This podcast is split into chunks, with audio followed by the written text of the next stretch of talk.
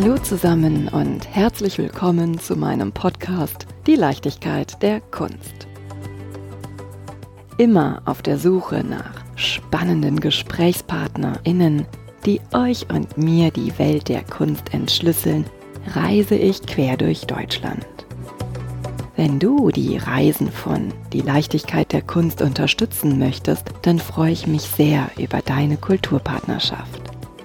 Geht auch ganz einfach mit einer goldenen, silbernen oder bronzenen Mitgliedschaft über steadyhq.com slash die Leichtigkeit der Kunst oder via paypal.me slash Leichtigkeit der Kunst. Bedanken möchte ich mich von ganzem Herzen bei allen Hörenden, die bereits die ein oder andere Reise unterstützt haben. PS, ihr möchtet mehr über die Leichtigkeit der Kunst erfahren und mal einen Blick hinter die Kulisse werfen? Dann habe ich einen Tipp. Tragt euch in den Newsletter bei steadyhq.com slash die Leichtigkeit der Kunst ein. Und einmal im Monat überrasche ich euch mit ein paar Hintergrundinformationen. Und nun wünsche ich euch viel Freude beim Hören der folgenden Episode.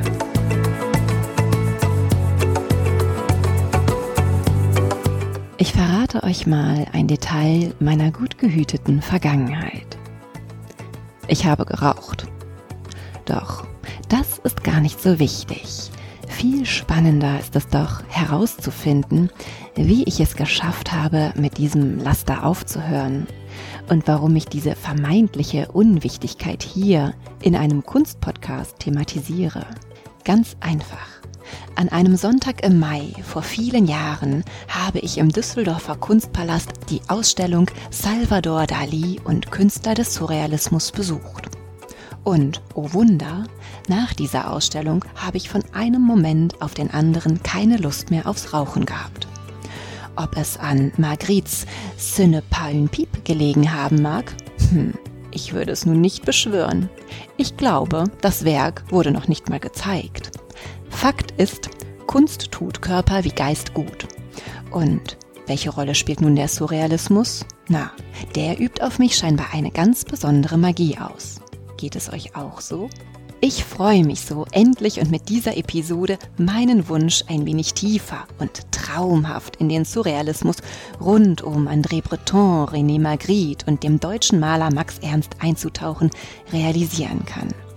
Schauen wir mal, ob wir unser Bewusstsein ein wenig erweitern und wir eine Übereinstimmung zwischen Wirklichkeit und individueller Vision erreichen. Und mit wem könnte ich dieses Gespräch besser führen als mit dem vielfach preisgekrönten Kölner Künstler, Kurator, Sammler und Braunschweiger Professor Hartmut Neumann. Lieber Hartmut, ganz herzlichen Dank, dass du mir deine Zeit schenkst, damit ich dich und deine Liebe zur Kunst, zur umfassenden Kunst besser kennenlernen und verstehen darf. Und wenn du mir zusätzlich noch ein bisschen was über den Surrealismus verrätst, gehe ich als sehr glückliche Frau aus dieser ganz und gar realen Begegnung. Bitte stell dich doch einmal mit deinen Worten vor. Jetzt muss ich erstmal ein paar Sachen darauf antworten. Ich bin von Geburt Nichtraucher und das auch geblieben. Also, und es hat mich nicht gehindert, mich äh, mit Kunst zu beschäftigen äh, und ist nicht mehr geworden dadurch, aber es war immer da. Und wir haben auch eine persönlich ganz speziell surreal reale Beziehung. Erzähl. Und zwar ist das so, dein Vater ist ja Tierarzt. Ja. Und äh, meine Frau kommt auch aus Lechenich, wo du auch herkommst. Und ihre Katze ist von deinem Vater leider eingeschläfert oh worden. Gott. Also das ist, äh, finde ich ja dann, also, also vor 40 Jahren allerdings, das ist schon ein bisschen her, aber es ist schon verrückt, diese Welt. Und das sagt alles über surreal reale Beziehungen aus. Na, jetzt über meinen Werdegang.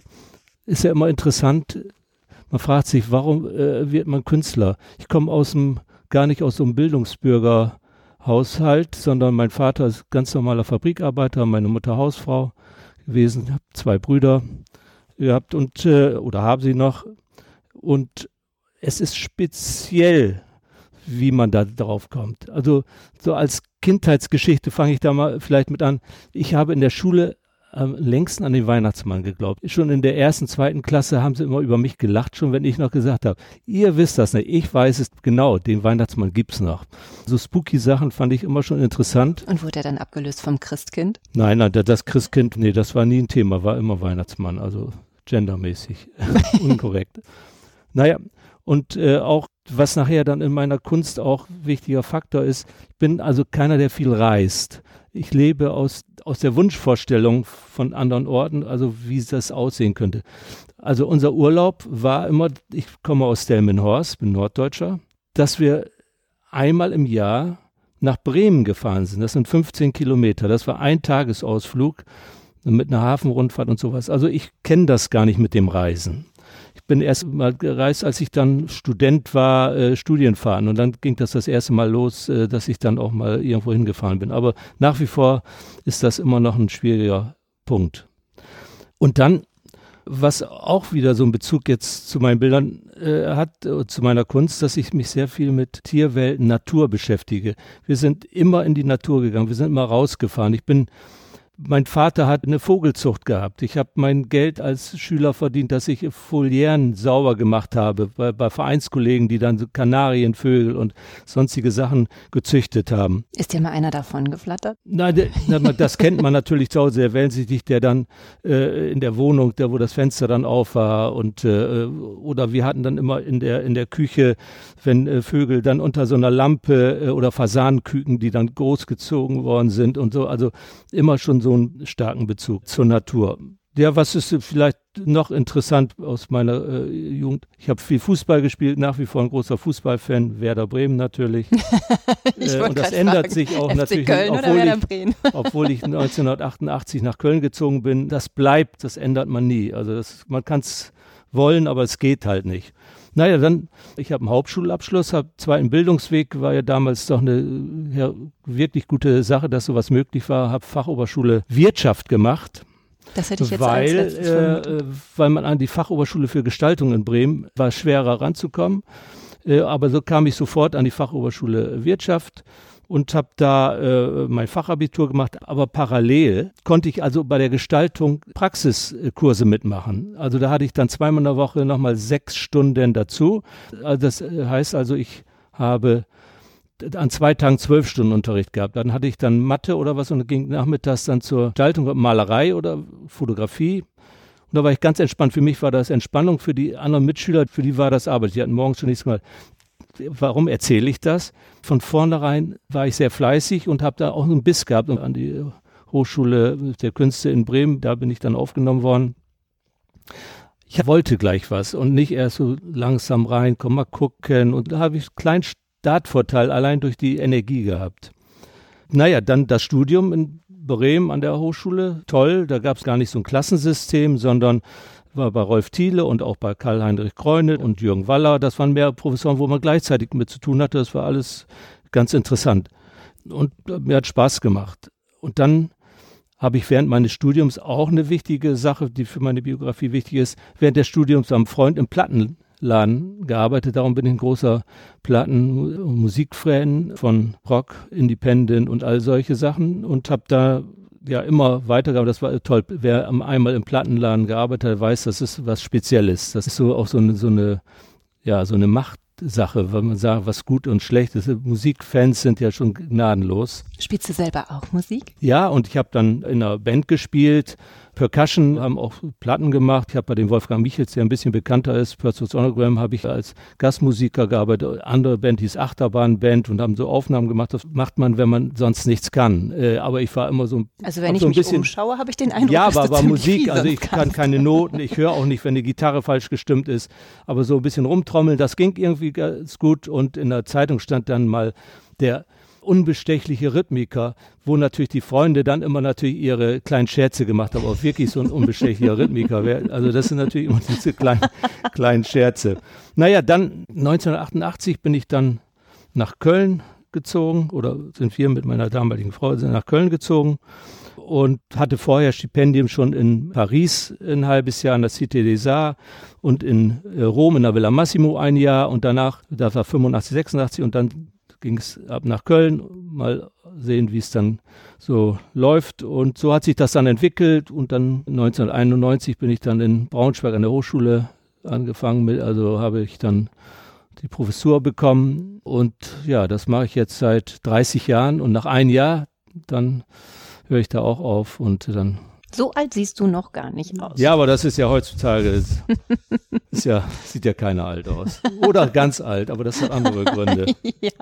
ja, so das so zu meiner Biografie und dann versteht man vielleicht auch vieles, was mich interessiert oder was mich nicht interessiert, ja. Machst du heute noch Musik? Ich mache? Nein, mhm. nee, nee, nee, nee. Wenn man trommelt, dann man setzt sich nicht hin und trommelt oder man setzt sich dann in, im Park und trommelt dann, nee, das äh, ist, irgendwann entscheidet man sich, äh, sagen wir mal so, Anfang 20 oder Mitte 20, entweder macht man das wirklich ganz ernsthaft, sehr professionell oder nicht. Klar, wenn man Gitarre spielt oder Klavier, Geige, da kann man das natürlich immer noch weitermachen und für sich auch. Aber so das andere nicht. Nee, nee, da war ich dann auf der anderen Seite, habe mir dann die Konzerte angehört. Du hast ja eben erzählt, dass dein Vater eine Vogelzucht hatte, dass du dir damit auch schon dein Geld verdient hast. Dein erstes Geld, dass ihr viel in der Natur wart wenn ich jetzt deine Bilder so ein bisschen Revue passieren lasse und ich schaue ja hier gerade auch auf ein sehr farbexplosives, spielt die Natur eine ziemlich wichtige Rolle in deinen Werken. Entscheidende, das ist das überhaupt. Natur bietet alles. Äh, für einen Künstler ist es ein, ein, ja, ein Fass ohne Boden. Es, an Abstraktion, an äh, Realismus, an Surrealität, also alles. Man kann im Grunde nichts erfinden, was es nicht auch wirklich dann gibt. Und ich wander gerne. Wochenende versuchen wir immer zu wandern und äh, bin, äh, ja, diese Faszination der Natur ist einfach äh, toll und von Köln kommt man ja gut in die Eifel, ins Bergische und äh, das ist schon toll. Und im Herbst die Farbigkeit, das übertrifft alles und ja, das inspiriert mich auch immer weiter und darum habe diese die Freiheit, die äh, mir die Natur bietet, setze ich halt in Bilder um. Also es ist im Grunde eine Huldigung an die Natur und an die Schönheit der Natur mit all ihren Facetten. Und vielleicht ist das auch so ein wirklich politischer Aspekt von Kunst. Nicht die Tagespolitik, dass man sich über Trump oder irgendwas aufregt, sondern dass man die eine Faszination für irgendwas wecken kann, für eine Kreativität, für freie Blicken, für das offene Schauen wenn ich damit mit meiner Kunst ein bisschen zu beitragen kann, ist das vielleicht ein viel politischer Beitrag. Leute, die darauf eingehen, haben vielleicht einen viel freieren Geist und sind viel offener. Und das ist auch ein Aspekt, warum ich auch gerne Kunst mache und mir auch natürlich Kunst sehr gerne anschaue. Wünschst du dir einen achtsameren Umgang mit der Natur, indem du so vielschichtig die einzelnen Facetten darstellst? Das wünsche ich mir natürlich immer und wünschen sich viele, wie man das einlösen kann. Da, das ist ja das ganz, ganz, ganz große Problem, die ganz große Frage. Äh, alle haben gute Absichten. Ich ertappe mich ja selber auch immer dabei, wie man dann doch wieder nachlässig in bestimmten Dingen gewesen ist. Und aber so gut wie es irgendwie geht, versuche ich das natürlich zu machen. Wir sprachen gerade über den Herbst. Ist es auch so, wenn du dann von einem Spaziergang nach Hause kommst und du arbeitest an einem Werk, dass du dann durch die Herbstfarben eher beeinflusst bist und im Frühjahr eher durch das Aufblühen, durch die Frische? Das hat keinen direkten Einfluss. Nein, nein, das ist einfach nur eine Gesamtstimmung. Es ist einfach nur eine emotionale, romantische Geschichte. Und also ich gehe ja manchmal hin und wenn ich etwas total schön finde, dann fotografiere ich das. Ja. Und dann, ich kann ja leider mit dem Stift nicht so gut umgehen und dem Pinsel. Aber ich freue mich, wenn ich dann das ein oder andere Bild, das ich dann mal eben mitgenommen habe, mit fotografiert habe, mir nochmal anschauen kann und denke, oh, was kann man daraus machen? Darf ich mal ganz naiv und gutgläubig fragen, machst du das auch so? Gehst du auch mit deiner Kamera durch den Wald, machst deine Wanderung, fotografierst, um sie vielleicht hinterher nochmal in die Werke einschließen zu lassen? Ja, unbedingt, weil ich habe immer die Kamera dabei Ach, Gott wenn, ich, wenn ich sie, wenn diese kleine, natürlich keine so eine Spiegelreflex, sondern so eine Kompaktkamera, die sehr gut sind ja heutzutage und das Handy, wenn ich mal die Kamera vergessen habe, was an sich nicht passiert, die habe ich immer umhängen und dann, ich sehe dann natürlich bestimmte Sachen äh, immer, äh, Baumformationen, äh, die mich sehr interessieren, äh, bestimmte Landschaftshorizonte, viele Sachen, die ich im Kopf habe, fotografiere, also andauernd und muss dann abends sortieren wieder und dann fließen die in Zeichnungen ein und über die Zeichnungen fließen die dann wieder in die Bilder ein und da sehe ich dann natürlich die, diese Kraft, die skulpturale Kraft der, der Natur auch. Das farbliche, äh, das ist immer eine emotionale Sache, die und so eine Farbstimmung entwickelt man als Künstler dann für sich sowieso. Es gibt eine ganze Zeichnungsreihe, die sich auf äh, Fotos, die ich gemacht habe, beziehen. Und ist denn eher der Herbst-Winter so deine Inspirationsquelle? Wenig Blätter? das ist unabhängig. Natürlich von der Qualität der Fotos, von der Möglichkeit des Kontrastes ist der Herbst der interessanteste, weil die grünen äh, nicht einheitlich sind, sehr, sehr unterschiedlich in der Helligkeit und auch äh, Äste sind zu sehen und so. Also darum ist das vom Fotografieren ist der Herbst am interessantesten, obwohl jede Jahreszeit bietet tolle Aspekte. Also darum, ich bin großer, großer Fan der Jahreszeiten. Eine meiner weitesten Reisen, ich war mal in der Karibik auf so einer Insel und da ist ja das war immer gleich. Äh, ist natürlich ganz schön, äh, morgens, abends, äh, irgendwie ist das immer, natürlich wer da lebt, der mir weiß auch die kleinen Differenzen, die sich dann abbilden. Aber unsere Jahreszeiten sind toll, auch wenn man jetzt ins usselige Novemberwetter schaut, aber es, man muss sich damit auseinandersetzen und ich finde auch, das hat auch tolle Seiten. Ich mag auch ganz gern diesen morbiden Charme. Ich mag diesen Gedanken, dass etwas sich dem Ende zuneigt, damit etwas Neues entstehen kann und ja, was Künstlerisches, ja. ja. Immer, ist ein künstlerischer Blick grundsätzlich und natürlich ein romantischer.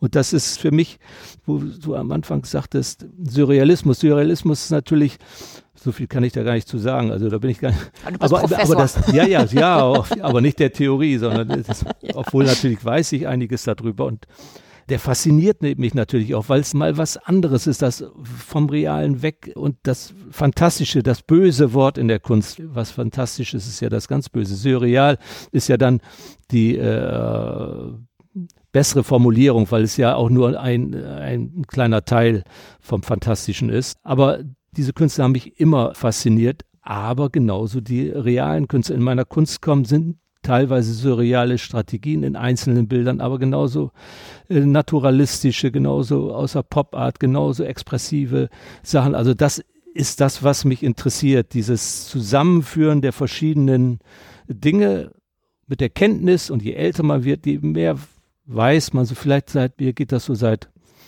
15 Jahren, 20 Jahren. Ich, langsam verstehe ich, was Malerei und Kunst sein könnte und es ist immer noch geheimnisvoll und Wer glaubt, alles zu wissen, der ist auf dem Holzweg. Jetzt habe ich zwei Fragen im Kopf. Zum einen, warum ist das Fantastische verpönt? Durch den fantastischen Realismus, der ein bisschen sehr anbiedernd war und ein bisschen zu fantastisch. Das war, also irgendwie ist das zu geschmackvoll. Also da gibt es tolle Sachen, aber es ist ein schwieriges Feld. Es ist wirklich ein Grenzbereich, der äh, schnell zum Kitsch umschlägt und das ist sehr schwierig. An der Grenze zu arbeiten ist immer toll und das versuche ich auch. Ich finde darum den Begriff von Science Fiction, ich weiß gar nicht, warum der in der Kunst überhaupt gar nicht vorkommt. Oder jeder hat eine Vorstellung von Science Fiction und das das sind so viele reale und unreale Dinge und fantastische und das finde ich dann das Interessante. Das hat sich dann so auch bei mir entwickelt. Aber und da auch das Romantische. Science Fiction ist ja etwas ganz Romantisches im Grunde und das fasziniert mich alle, diese verschiedenen Aspekte. Mal ist dieser Aspekt in meinen Bildern mehr vertreten, mal ist der andere Aspekt mehr vertreten. Aber das ist so eintauchen, auf ein Bild zu schauen und immer wieder was entdecken nichts ist schlimmer als Langeweile, obwohl einige haben auch Spaß dran, sich eine Stunde vor ein schwarzes Bild zu setzen, was wieder eine meditative Geschichte ist, das ist wieder was anderes. Aber wer mich kennt, Meditation und diese Sachen, das ist nicht meine Baustelle. Schwierige. Ich bin, muss mich bewegen, muss immer, bin immer aktiv und muss mich immer wieder überraschen lassen und das ist wichtig. Ich würde ja gerne mal mit dir durch eine Ausstellung gehen. Ja, bin dann hart und auch manchmal überschwänglich freue ich mich, aber auch überschwänglich kann ich mich ärgern. Ich bin neulich durch eine Ausstellung mal mit einem befreundeten Museumsdirektor gegangen und der war nachher so geschafft, als ich dann mich da so über einige Sachen so echauffiert habe und da, das halte ich jetzt nicht mehr aus. Jetzt, oh, er ist aber genauso. Das ist, ich sage jetzt keine Namen. er wird wahrscheinlich wissen, ja. wer gemeint ist. Du hast gerade noch gesagt, das war meine zweite Frage. Mit dem Alter bekommst du langsam ein Gefühl dafür, was Malerei sein könnte. Ich finde ja, du bist noch gar nicht so alt. Mir sitzt kein naja, Methusalem wenn ich jetzt? Pensionär wäre. Wie beeinflusst denn das Älterwerden deine Werke? Hast du das Gefühl, dass da eine Altersruhe oder eine Altersstarrsinnigkeit oder was ist jetzt Nein, so formuliert? In der Kunst, was ich mache, glaube ich nicht. Also da äh, muss ich sagen, in der Debatte mit den Studierenden bin ich, glaube ich, einigermaßen frisch geblieben und das wird mir auch immer wieder von meinen Studierenden oder äh, Kollegen attestiert. Aber nein, körperlich, ich kann nicht mehr so lange arbeiten. Also so zwölf Stunden oder acht Stunden nicht, die Pausen sind einfach größer und sowas merkt man schon. Aber dann zu Hause am Computer sortiere ich äh, Sachen, äh, Bildbearbeitung für die Fotografie, die ja auch ein wichtiger Aspekt in meiner Kunst ist und Zeichnungen werden zu Hause gemacht. Also das, das geht alles, aber in der Malerei, da, so sechs Stunden, das reicht mir dann auch. Darum, ich mal ja im Jahr höchstens sieben, acht, neun Bilder, weil ich lange daran arbeite und immer wieder überlege und mich immer wieder überraschen lasse. Brauchst du für ein kleineres Bild weniger lang als für ein großformatiges? Im Verhältnis natürlich äh, schon, aber dann doch wieder äh, viel zu lange. Also die Herausforderung, kleine Bilder, die auch eine Größe haben, mhm. Sehr schwer. Also macht sehr viel Spaß, aber ist eine intensive Arbeit. Das kann man, wenn ich jetzt Fotorealist wäre, wo dann jeder Quadratzentimeter wirklicher Zeitfaktor ist, das ist natürlich nicht. Aber es ist die Überlegung, ob jetzt die, die Linie von links nach rechts geht, ob ich die jetzt zehn Zentimeter mache oder einen halben Meter. Die Zeit, die, diese Überlegung ist die gleiche. Das Ausführen ist gar nicht mal das, das, das Problem, sondern die Überlegung, was ich jetzt mache. Und darum ein großes Bild hat per se immer eine Faszination durch eine Körperlichkeit. Da steht mal vor, so. Aber ein kleines Bild zu erzeugen, was auch eine Größe hat, das ist eine Herausforderung, das finde ich toll. War das deine Corona-Herausforderung? Im letzten Jahr hast du doch ziemlich viel ja, nee, da war, gearbeitet. Ja, das war, nee, eigentlich, das hat mit Corona weniger zu tun. Äh, Corona hat mir ein bisschen mehr Ruhe gegeben, obwohl ich hatte auch immer vorher die Ruhe. Das hat sich bei mir nicht viel äh, dadurch verändert. Nee, die Kleinbilder hingen damit zusammen, weil ich vorher ein ganz, ganz großes Bild gemalt hatte und drei Meter achtzig mal sechs Meter für die Ausstellung im äh, Max-Ernst-Museum in Brühl. Und da habe ich gesagt, jetzt will ich erstmal ein bisschen ruhiger und jetzt mal habe ich mal eine ganze Reihe kleine Malstücke gemacht. Und das war ganz toll. Und jetzt fange ich wieder an mit mittleren Formaten und all solche Sachen. Was war das für eine Ausstellung? Ja, das war eine Herausforderung. Im Max-Ernst-Museum ist natürlich so ein toller Ort und war ja dann wieder so einen Überblick aus den letzten Jahren zu zeigen, ist im Museum immer natürlich toll und war schön, auch mit dem Museumsdirektor Achim Sommer zusammenzuarbeiten, war eine tolle Herausforderung und auch die ganzen Besuche mit vielen Freunden und äh, sonst äh, Leuten und auch teilweise Führungen, weil Köln, Brühl liegt ja so nah beieinander. Das war dann sehr schnell zu erreichen. Darum konnte ich da auch häufiger hinfahren und über die Ausstellung sprechen. Und mit Max Ernst, da habe ich ja meinen Surrealisten. Ja, jetzt, ja. Natürlich ist es einer meiner großen, nicht Vorbilder, Vorbilder ist immer so komisch, äh, dann hätte ich ihn persönlich kennen müssen. Nein, es ist einfach ein toller, äh, abwechslungsreich klingt auch so lapidar, nein, ganz toller, fantasievoller Künstler und der hat mich immer fasziniert. Es zählt schon zu, zu den wichtigsten äh, Künstlern, mit denen ich mich beschäftige. So eine direkte Konfrontation gibt es vielleicht manchmal in Bildern, aber an sich äh, wird das manchmal äh, auch überschätzt, dass man sich auf direkte Künstler bezieht. Man ist doch in der Jetztzeit dann doch äh, mehr verhaftet, ist dann doch äh, so eine Auseinandersetzung mit Strategien und mit Möglichkeiten von, wie man mit Kunst und mit Malerei umgehen kann, was es alles gibt. Und da will man ja nicht einfach nur eine Kopie von Max Ernst oder Max Beckmann, Picasso oder äh, Gerd Richter oder Polke oder sowas sein. Neumann. Ja, ich möchte, dass man wirklich sieht, dass es meine Welt ist, die sich natürlich aus vielen speist. Kunst entsteht aus Kunst. Auch Picasso hat sich mit anderen Dingen beschäftigt. Manet hat sich mit Velasquez beschäftigt. Das ist vollkommen normal. Kunst entsteht immer aus Kunst und aus dem Leben.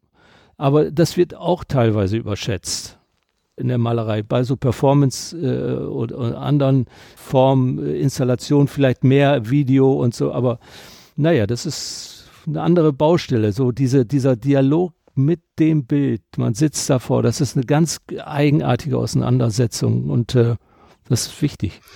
Surreal, über dem Realen. Was war denn eigentlich die Bedeutung davon? Also wenn ich jetzt an Marguerite denke, das ist keine Pfeife. Was war ja, aus dem Unterbewussten Irritation zu schaffen. Also in dem Manifest von Breton steht es ja genau drin. Dann kannst du dir am besten vor. Nee, nein, nein. das habe ich gerade nicht Ich begebe mich nicht aufs Glatteis. Beim Impressionismus und Expressionismus ist es leichter. Surreal ist dann doch viel komplizierter. Es ist surreal. Es ist einfach dann doch nicht zu beschreiben. Ist es ein bisschen immer wieder neue Impulse zu setzen und immer wieder fern von dem, was man gelernt hat? Ja, sich überraschen zu lassen, zu zeichnen, wo man nichts sieht, teilweise unter Drogen äh, gesetzt, aber immer sich überraschen lassen. Nicht, dass, dass Ergebnisse kommen, die man nicht erwartet hat. Und Sachen zu machen, die man nicht darf oder eigentlich nicht möglich sind. Und das finde ich einfach auch das Spannende. Ist das eigentlich eine, eine abgeschlossene Phase? Du sagtest gerade so schön, dass man sich surreale Strategien ziehen kann, die dann auch in deinen Werken auftauchen. Es gibt jetzt keine Surrealisten mehr. Das ist abgeschlossen und vorbei. Man hat, wie gesagt, surreale Strategien. Ein weiterer Aspekt, der bei mir nicht so unwichtig ist, ich sammle ja oder habe gesammelt, jetzt ist das für mich ein bisschen auch abgeschlossen, Outsider-Kunst, A, Brüt und äh, das ist ja so ein, auch wieder ganz schwere Begrifflichkeit. Aber da ist es eben auch das Überraschende. Ich habe dir gerade eine Arbeit gezeigt, die bei mir im Atelier hält, von Margarete Held äh, eine Arbeit, die heißt Die Elfe, die bei der Arbeit hilft. Das ist äh, Margarete Held, Krankenschwester. In den 50er Jahren hat sie mit ihrem toten Mann kommuniziert mit dem Medium und äh, fing an zu zeichnen. Fünf Monate äh, und hat da 400 äh, Arbeiten gemacht, immer nur Porträts von bestimmten Personen, von Elfen, von Verbrecherinnen und Verbrechern, von Geistern. Und das ist so faszinierend. Das hat jemand dann mal entdeckt. Diese Sammlung, die hat sich nie als Künstlerin gefühlt, aber die hat diese Sachen gemacht, die sind alle gleich, die Formate. Und da habe ich mir mal einige Arbeiten gekauft, als die zu kaufen habe und diese Arbeit, wenn ich auch meine Sammlung von äh, meinen äh, Outsider-Bildern, Zeichnungen zeige, ist nie dabei, weil sie mein Atelier nie verlässt. Es ist spooky. Ich bin kein Esoteriker. Also bin ich ganz weit von entfernt, interessiert mich überhaupt nicht. Aber mich interessieren, dass, dass es sowas gibt. Mhm. Dass Leute an bestimmte Dinge glauben. Das finde ich faszinierend. Also das kann ich absolut verstehen. Und so ein bisschen man sich da als Künstler ist man doch auch in so einem spooky Bereich, ist es spannend. Meistens sammeln Künstler solche Werke. Arnold Freiner, der bekannte österreichische Künstler, hat eine sehr große äh, Outsider-Sammlung und es ist faszinierend, weil die Werke sind so, dass da nicht klar ist, was nachher rauskommt. Das ist so faszinierend. Ich sehe da manchmal Dinge, die hätte man sonst eigentlich nicht machen können, weil die aus so einer, nicht aus einer Zielorientierung entstehen, sondern die passieren. Und das ist eben im Surrealismus, sie haben es halt versucht zu beeinflussen, auch sowas zu machen. Ja, es gibt viele solche Sachen, die auch spazieren, sowas mir ja mal in der Malerei passiert. Ich habe ja äh, immer auch Tiere gemalt in der Landschaft, auch so eigenwillige Sachen und auch mal eine Zeit so Hundeporträts, ganz in meinen merkwürdigen Zusammenhängen und da haben drei oder vier Leute, die wollten mal ihren Hund porträtiert haben. Habe ich gesagt, ich mache das, aber nur wenn dann auch so das für mich als eine bildende Funktion hat, das muss dann in mein Werk passen. Und da habe ich dann auch gemacht, so ein, ich weiß nicht mehr, so ein kleiner weißer Hund, den hat porträtiert und die waren auch angetan, haben das stehen gehabt und das Bild ist denen beim Putzen irgendwann mal runtergefallen. Das war hinter Glas, das war so, ich glaube, 80 mal 80 paar Tage später ist der Hund gestorben. Es stimmt wirklich. Das ist keine Geschichte, die erfunden ist. Oh, jetzt habe ich Gänsehaut. aber sowas kennt ja jeder, solche Merkwürdigkeiten und die sind schon speziell. Aber Künstler sind immer von solchen Sachen fasziniert. Finde ich auch und das muss auch so sein. Aber wie auch in der Sammlung ist ja mehrfach ausgestellt worden. Und da kommt jetzt so eine andere Geschichte ich mache auch gerne Ausstellungen von anderen Künstlern und wo ich teilweise auch dabei bin, teilweise nicht. Wenn das dann zu hochkarätige Namen sind, dann hat das immer so einen komischen Beigeschmack, wenn man sich selber dann da reinbringt. Dann bin ich dann draußen. In der Fotografie habe ich so einen äh, Zyklus gemacht von größeren Ausstellungen. Und in der Malerei, die eine oder andere. Das ist immer faszinierend, mit anderen Künstlern zusammenzuarbeiten, eine Idee zu entwickeln und wieder, das ist auch wieder eine kreative, künstlerische Tätigkeit, Sachen zusammenzustellen, wie die Bezüge untereinander sind. Da lerne ich selber viel dabei. Das ist auch ein wichtiger Aspekt meiner Arbeit. Also du bist Künstler, du bist Sammler, Kurator? Kurator, ja, aber ja, irgendwie mal ein paar Ausstellungen so. Ja. wenn ich, wenn es die Zeit erlaubt und wenn ich da auch die entsprechenden Orte habe, nicht in ihren kleinen äh, Räumchen, das muss dann auch schon ein bisschen äh, im Museen oder in äh, sehr guten Galerien sein. Ja. Wonach wählst du aus? Ja, ich muss eine Idee haben einfach auch und das muss ich also auch umsetzen können. Das ist auch oft eine finanzielle Geschichte. Ich habe zwei, drei Sachen im Museum Bochum gemacht gehabt, in der Kunsthalle Recklinghausen. Dann im Museum Celle und so. Also da, wenn die Orte und wenn ich die Personen, die da tätig sind, gut kenne und die mir das Vertrauen entgegenbringen, dann mache ich das. Und es ist auch eine Zeitfrage immer, klar. Kann ich mir das vorstellen, wie deinen eingangs erwähnten Spaziergang durch den Wald, dass du irgendeine schöne Baumformation siehst, die fotografierst und die hinterher malerisch umsetzt, dass du an einen Ort kommst, durch ein Museum läufst und denkst, hier könnte ich mir die und die Ausstellung vorstellen mit den und den Künstlern?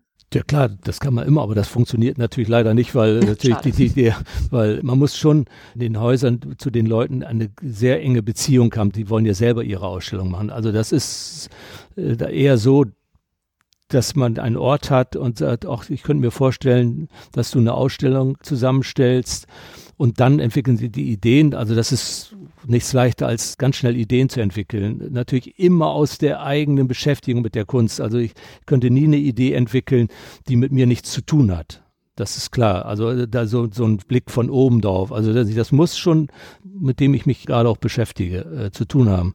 Und geht mal ganz gut. Äh, jetzt habe ich, die letzte war vor drei, vier Jahren, Geheimnis der Dinge, Ausstellung mit kleinen Formaten, um die Gegenständlichkeit gegen Dinge kleine Malstücke waren maximal die Bilder 40 mal 50. Alles Künstler, Künstlerinnen, die ich sehr gut kenne und mit denen ich schon mal was zu tun habe. Das waren bis auf natürlich die toten Klassiker, das ist was anderes, aber waren dann 50. Das war, glaube ich, ganz, ganz schön, ja. Und wo war die? Die war in der Kunsthalle Recklinghausen und in der Galerie Becker und Eggeling in Düsseldorf. Ja, und die haben mir das ermöglicht. Das ist dann auch äh, finanziell gut gewesen und es ist ein schönes Buch erschienen.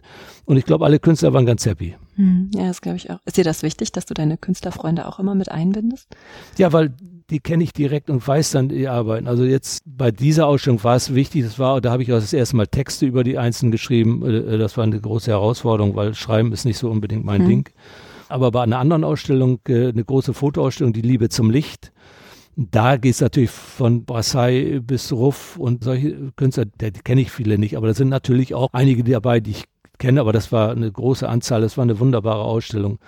Äh, auch die Beziehung zu, vom, vom Gegenstand der Fotografie bis zur Vergeistigung in der Fotografie. Also das war spannend. Da war ich selber als Künstler nicht daran beteiligt. Ich muss mal gerade etwas einwerfen. Du sagst, mit Texten hast es nicht so. Und wenn ich mir deine Werke anschaue und die Titel dazu, die du ja auch teilweise in deine Bilder einbaust und unterschreibst, dann denke ich, was ist das denn für ein Meister des Wortes? Da steckt ja so viel Humor drin, so viel Augenzwinkerndes, so viel Echtes, so viel Aufrüttelndes. Als Beispiel, die Bildserie, muss ich dazu sagen, heißt Totalreservate. Erweiterte Rodung. Gefährliche Blüten. Geplante Durchwurzelung. Ursprüngliche Lagerungsdichte. Oder aus der Serie ursprüngliche Ausblicke. Flüchtige Befruchtung. Haptische Eigenschaften. Und im Sommer, das finde ich ja schon fast komisch, falsche Nacht.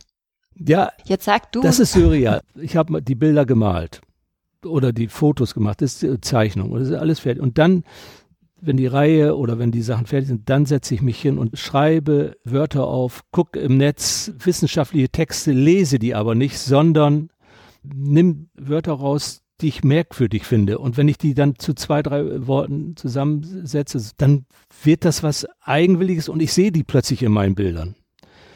Das fing mal an, ganz früh, nach kurz während des Studiums sogar, da habe ich einen Titel gemacht nach, bei einem Linolschnitt, als der Rock'n'Roll nach Norwegen kam.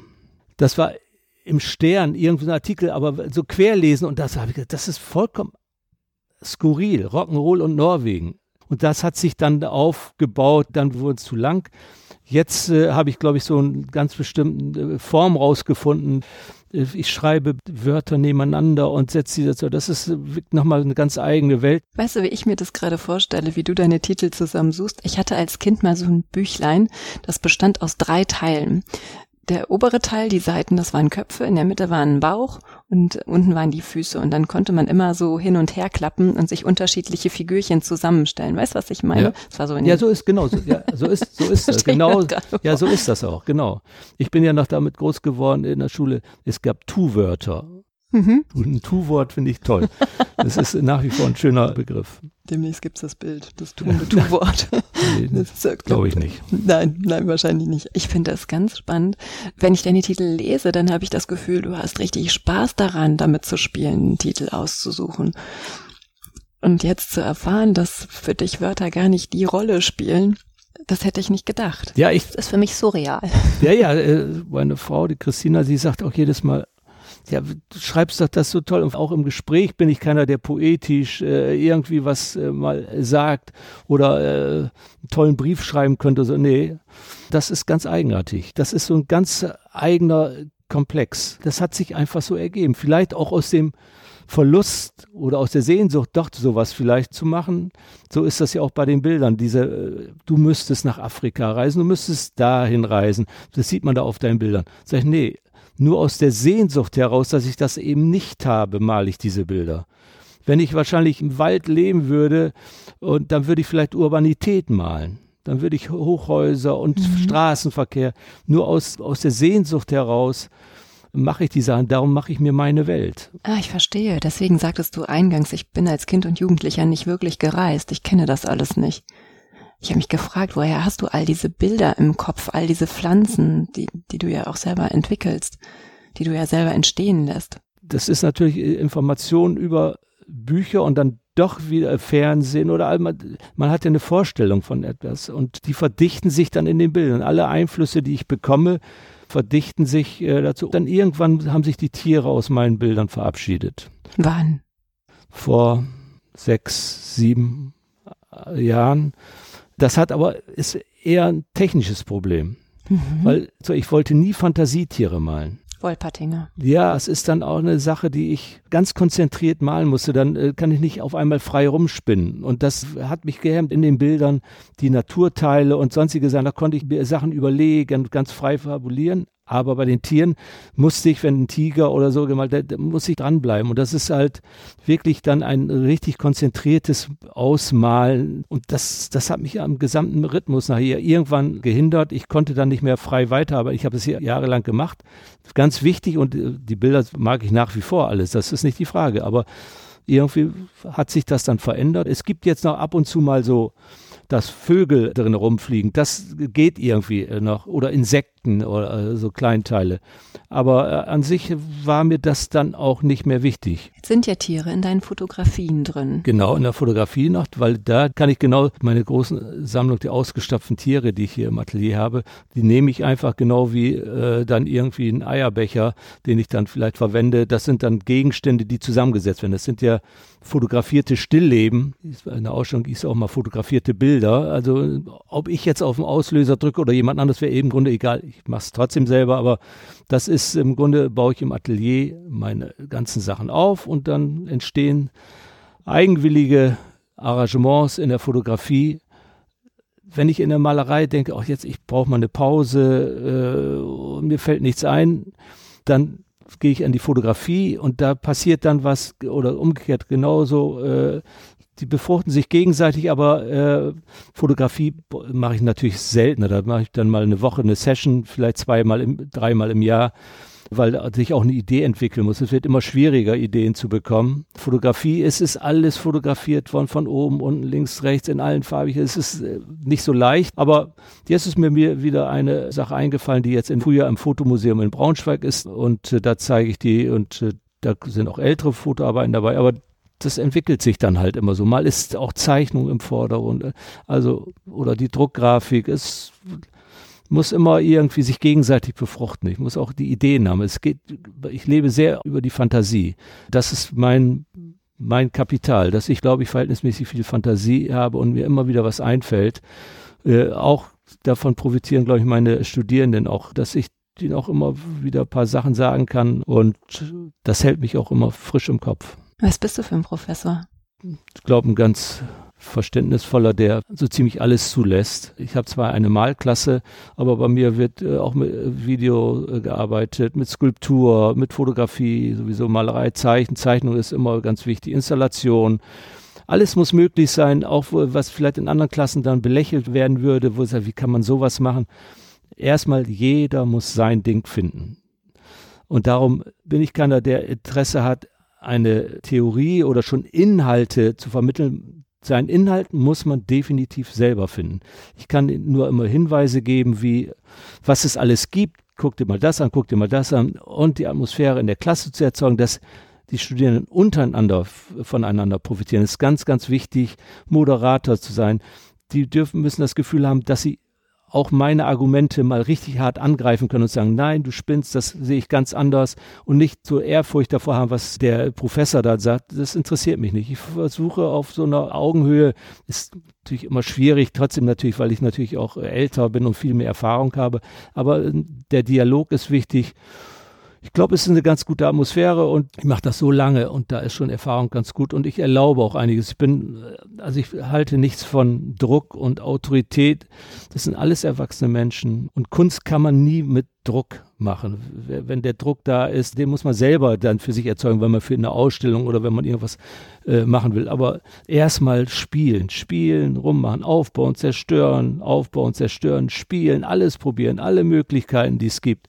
Gucken, wach sein, und das versuche ich zu fördern.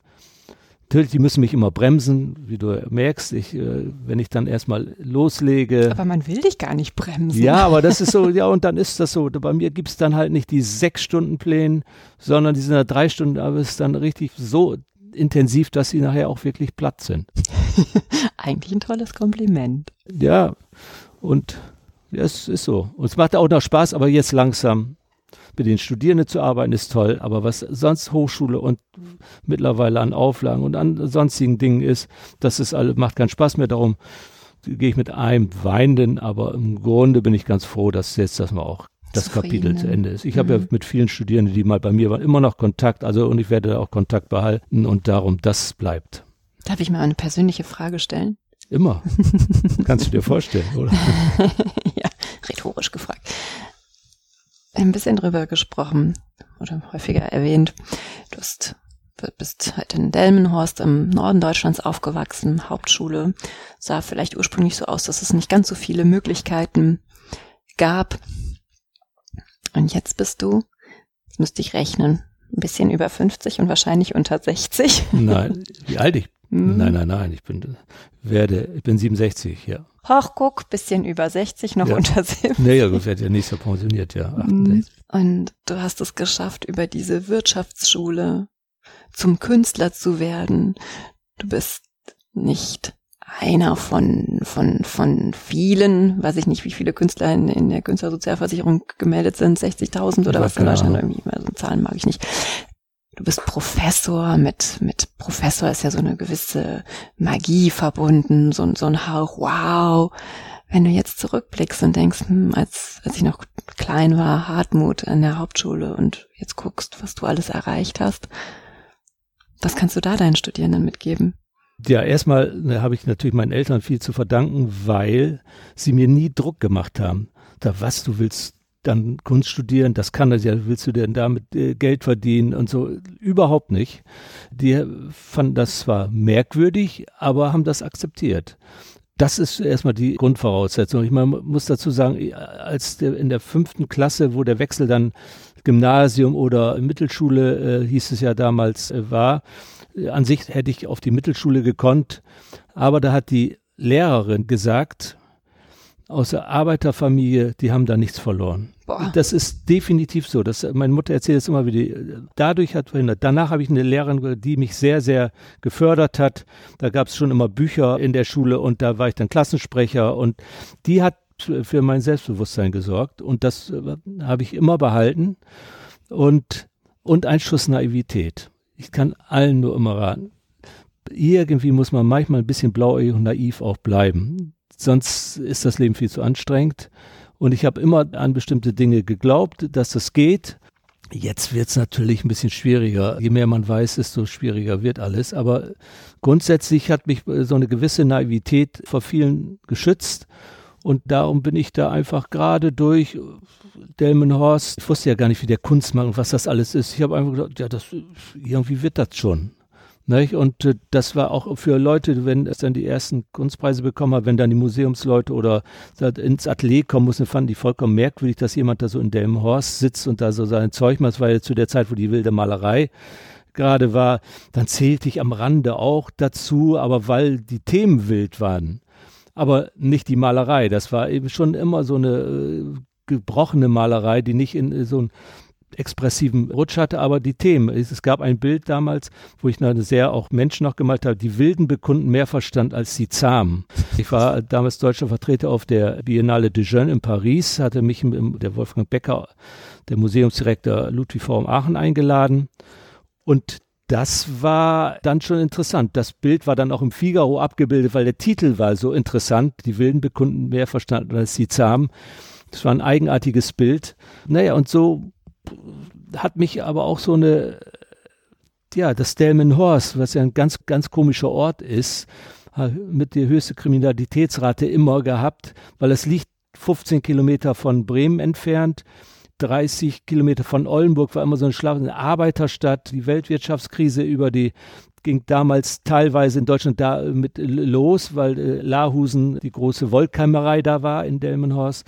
Also eine geschichtsträchtige Stadt, aber äh, speziell. Wenn ich jetzt da immer noch da hinkomme, ist es eine komische Atmosphäre. Ich habe eher so einen Bremen-Bezug und so, das ist natürlich äh, viel interessanter. Aber als Norddeutscher bin vielleicht nicht der ganz typische Norddeutsche. Für ein Norddeutsch ist Rheinland nicht so, so schwer. Das Einzige, was im Rheinland nervt, ist der Karneval, aber äh, das ist natürlich ja ganz äh, dünnes Eis, ich weiß, aber äh, das wird auch bleiben so. Aber insgesamt äh, war das schon wichtig, aus so einer Welt zu kommen. Als ich in Berlin meine erste Ausstellung in der Galerie hatte, da kam ich in die Paris Bar, was ja damals immer so ein Treff war, vielleicht jetzt auch noch.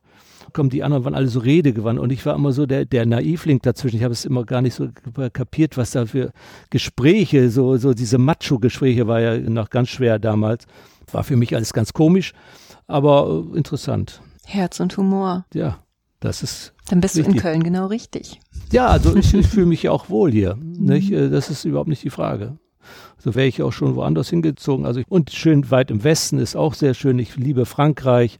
Das ist ein Land, wo wir halt sehr häufig hinfahren und äh, das ist äh, schon toll. So, mit Herz und Humor hier in Köln. Und du magst keinen Karneval. Was machst du denn, wenn du kölsche Musik hörst? Ach ja, ich meine, das ist eine Frage der Promillegrenze. Äh, und das ist für, ist für, mich äh, dann auch wieder schwierig, weil ich wirklich nicht viel trinke. Ich bin da manchmal so ein Spielverderber. Äh, ich trinke gern mal ein Glas Wein und so, aber nicht zu viel. Und unter Künstlerkollegen ist das dann manchmal komisch, wenn es dann richtig losgeht und ich bin dann immer noch äh, nüchtern. Und Karneval, das habe ich am Anfang so erlebt, dann habe ich dann auch ein bisschen mehr getrunken, dann geht das, aber wenn ich jetzt dann auch beim Wandern, dann kommen einem jetzt schon äh, Fahrradfahrer auf ihren Mountainbikes mit Karnevalsmusik entgegen im, im Bergischen. Nee, das äh, geht gar nicht. Obwohl hier Übungsräume neben meinem Atelier von Brink sind. Das ist ja auch eine Rockband. Super, so, ja. glaube ich, äh, ich habe weiter keinen Kontakt mit denen, aber eine gute Band, das ist überhaupt nicht die Frage. Das ist natürlich schon, sie machen, verstehen was von ihrem Geschäft, ist ja auch keine Karnevalsband obwohl sie dann auch zum Karneval ihre äh, einige Sachen spielen. Nein, ich habe immer verhältnismäßig laut Musik an. Kein Jazz, keine Klassik, äh, Independent-Musik. Also von Rammstein bis Neil Young, über Tokotronic bis Roy Harper, Hip-Hop bis Wilco, also so, äh, so was im Rolling Stone, was in der Specs, Specs gibt es leider ja nicht mehr. Das ist so meine Musik. Jetzt Spotify erweitert das nochmal und das ist das Faszinierende. Tokotronic, die habe ich auch gerne gehört. Die ganze Hamburger Schule, sehr gut. Also ich bin äh, großer Fan. Klar, bestimmte Sachen mal richtig laut, mal braucht man die ruhigere Musik. Ich, Klassik im Konzert gerne, weil das ist faszinierend, wenn man da drin sitzt. Das äh, begeistert mich auch, auch so eine Oper. Aber was für mich gar nicht geht, obwohl ich mal in einer Band Jazz mit so einem Jazzrock mitgemacht habe. Aber wenn ich Musik höre und wenn ich anfange mit dem Bein zu wippen, dann ist, oh nee, das ist ein Rhythmus und eine Melodie, das macht mich wahnsinnig. Auch dieses an sich Künstler mögen das ja sehr gerne, weil das so eine Fixierung auf so ein Individuum ist. Diese ganze, der spielt das Solo, da spielt das Solo. Gesang gibt es auch sehr gut, aber ich bin sehr songorientiert und bei, bei, bei Jazz, das ist was anderes. Alles ganz toll, aber da werde ich nie mit warm. Ach, jetzt weißt du was? Jetzt ist dieser Moment da, dass ich äh, auf der Suche nach einem Lied bin und ich werde den ganzen Tag danach suchen. Es ist von Tokotronic und es muss so Ende der 90er gelaufen sein. Ja, ja da gibt es ja viele gute und äh, die haben, da sind die Texte Titel. vor allen Dingen auch interessant. Und ja. das ist, aber Musik ist schon was faszinierend. Ohne könnte ich gar nicht hier leben. Ich habe auch abends, wenn ich am Computer sitze, äh, Sachen mache, Kopfhörer auf. Also ich komme schon so am Tage auf eine Musikhörzahl von sechs, sieben Stunden. Wow. Bestimmt. Und das ist viel. Wochenende weniger. Tanzt du auch? Ach, Wenn ja, jetzt den Blick sehen ja, ganz, ja, ich habe das immer gerne gemacht. Jetzt weniger zum Leidwesen meiner Frau, die mich gerne zum Tango treiben würde. Oder Salsa, sie hat sehr gut Salsa gesagt. Das ist für mich ein absolutes No-Go. Die Salsa-Musik, da kriege ich da krieg ich Pickel. Dieser Rhythmus, der macht mich krank.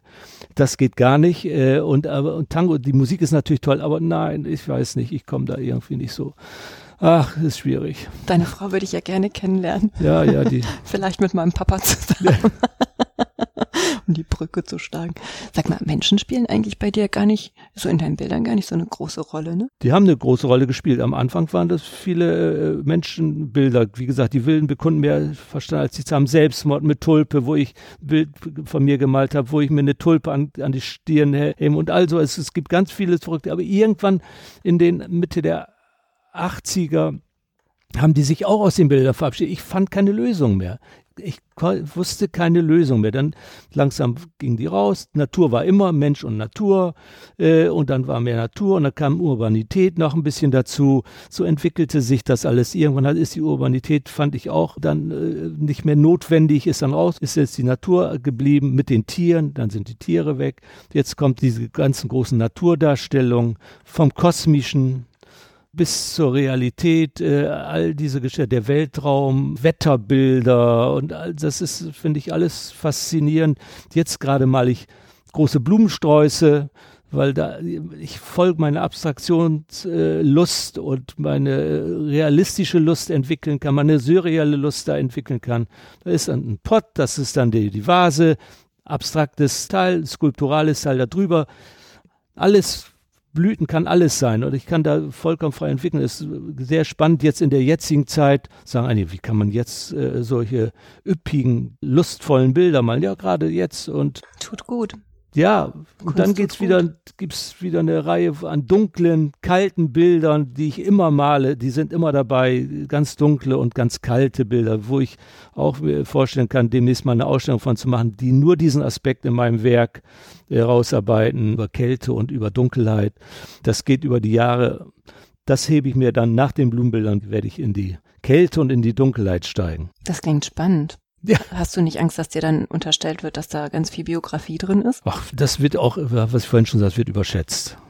Das ist der Prozess und äh, das sind so viele Gedanken, die einem durch den Kopf gehen und man muss das nicht immer eins zu eins so umsetzen. Das fordert die Kunst manchmal. Die Kunst und das Bild fordert das, die Malerei fordert das, die Fotografie fordert das, die Zeichnung. Man muss manchmal nur auf seine eigenen Sachen gucken, das springt dann, dann an. Warum das passiert, das ist dann wieder alles surreal.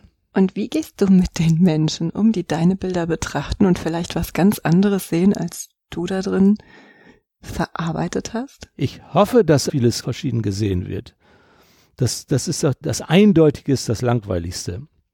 Und darum ist es ganz wichtig, ich würde natürlich gerne mal aus nicht meiner Sicht, sondern aus der Betrachtersicht kommen würde. Aber das würden alle Künstler sich gerne wünschen, dass sie das mal erleben würden, wie das gesehen wird. Aber insgesamt, bei mir ist ganz wichtig, man muss sich Zeit nehmen. Ganz oft passiert das so, dass man sagt, oh, oh, das ist so voll Überinformation, ist auch so ein Wort, weil die so üppig sind. Ich halte leere Stellen nicht aus. Also es ist so, ist eine Pracht, eine üppige Pracht. Und ich habe dann oft dann erlebt, Menschen, die die Bilder erst sagen, nee, oh, das ist mir zu viel, mussten in einer Diskussion oder in so einem Gespräch eine halbe Stunde vor den Bildern sitzen und sich die angucken. Da kommen die nachher zu mir, hm, das ist doch viel interessanter, als ich gedacht habe. Jetzt habe ich geguckt und dann sehe ich das, dann sehe ich das und dann, äh, wer sich nicht die Zeit nimmt und wer von, oh nee, das will ich nicht, der wird keinen Spaß dran haben und damit muss man leben. Nur nicht allen recht machen, das geht sowieso nicht. Jede Mentalität ist anders. Manche freuen sich über das schwarze Bild, manche können mehr mit Abstraktion leben, manche mehr mit der Figur, manche mehr mit einer Performance. Das ist halt so in der Kunst, das ist das Tolle an der Kunst. Das ist für alle irgendwas dabei, hoffentlich. Und entweder geht jemand mit mir den Weg und hat Spaß dran oder nicht, dann kann ich auch nichts dran ändern. Na, wir zwei, wir haben ja die Verabredung zum gemeinsamen Ausstellungsgang. Ja, und gerne. ich lasse dich gerne durch meine Augen blicken, durch meine betrachtenden Augen. Ich bin dir so dankbar, dass du uns hier mitgenommen hast. Und wir, magst du eigentlich den Begriff eintauchen? Ja, in beiden äh, Wortspielereien. Mhm. Ich tauche auch gern mal wirklich ins Ach, Mittelmeer äh, und Schnorchel dann, das ist schon toll. Das ist auch so eine Welt, die äh, Welt der Fische da unten und der Pflanzen. Aber die habe ich nie gemalt, weil das war, ich weiß nicht warum, habe ich mir gesagt, nein, da ist, das ist mir zu klar, das ist mir zu eindeutig, das wollte ich nicht. Auch interessant, ich hätte jetzt gedacht, wäre oft danach ja. gefragt worden, warum ich nicht so eine Unterwasser, nee, nee, Okay, dann stelle ich die Frage jetzt nicht. Nein, ich möchte mich bei dir bedanken, dass wir dich äh, kennenlernen durften, dass du uns hier die Zeit geschenkt hast, dass wir in, in, in deine Werke eintauchen durften und dass du uns so breit abgeholt hast und uns so viel erzählt hast. Und ich bin dir ganz dankbar. Und ich freue mich auf unser Date. Ja, das Eine Ausstellung ja, zusammen gerne. zu besichtigen. Ich, wie du ja gemerkt hast, ich spreche gerne aber ich bin auch gerne mal ruhig. das fällt mir manchmal ein bisschen schwer. danke dir von Herzen. Ich danke dir.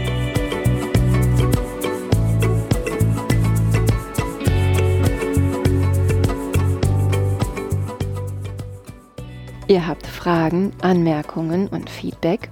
Dann schreibt mir gerne eine E-Mail an claudia at die Leichtigkeit der Kunst.de. Und wenn ihr mögt, dann freue ich mich sehr über euer Like und eine Bewertung. Ihr möchtet weitere Informationen? Dann schaut auf meiner Website unter www.dieleichtigkeitderkunst.de. Und nun von Herzen Dank.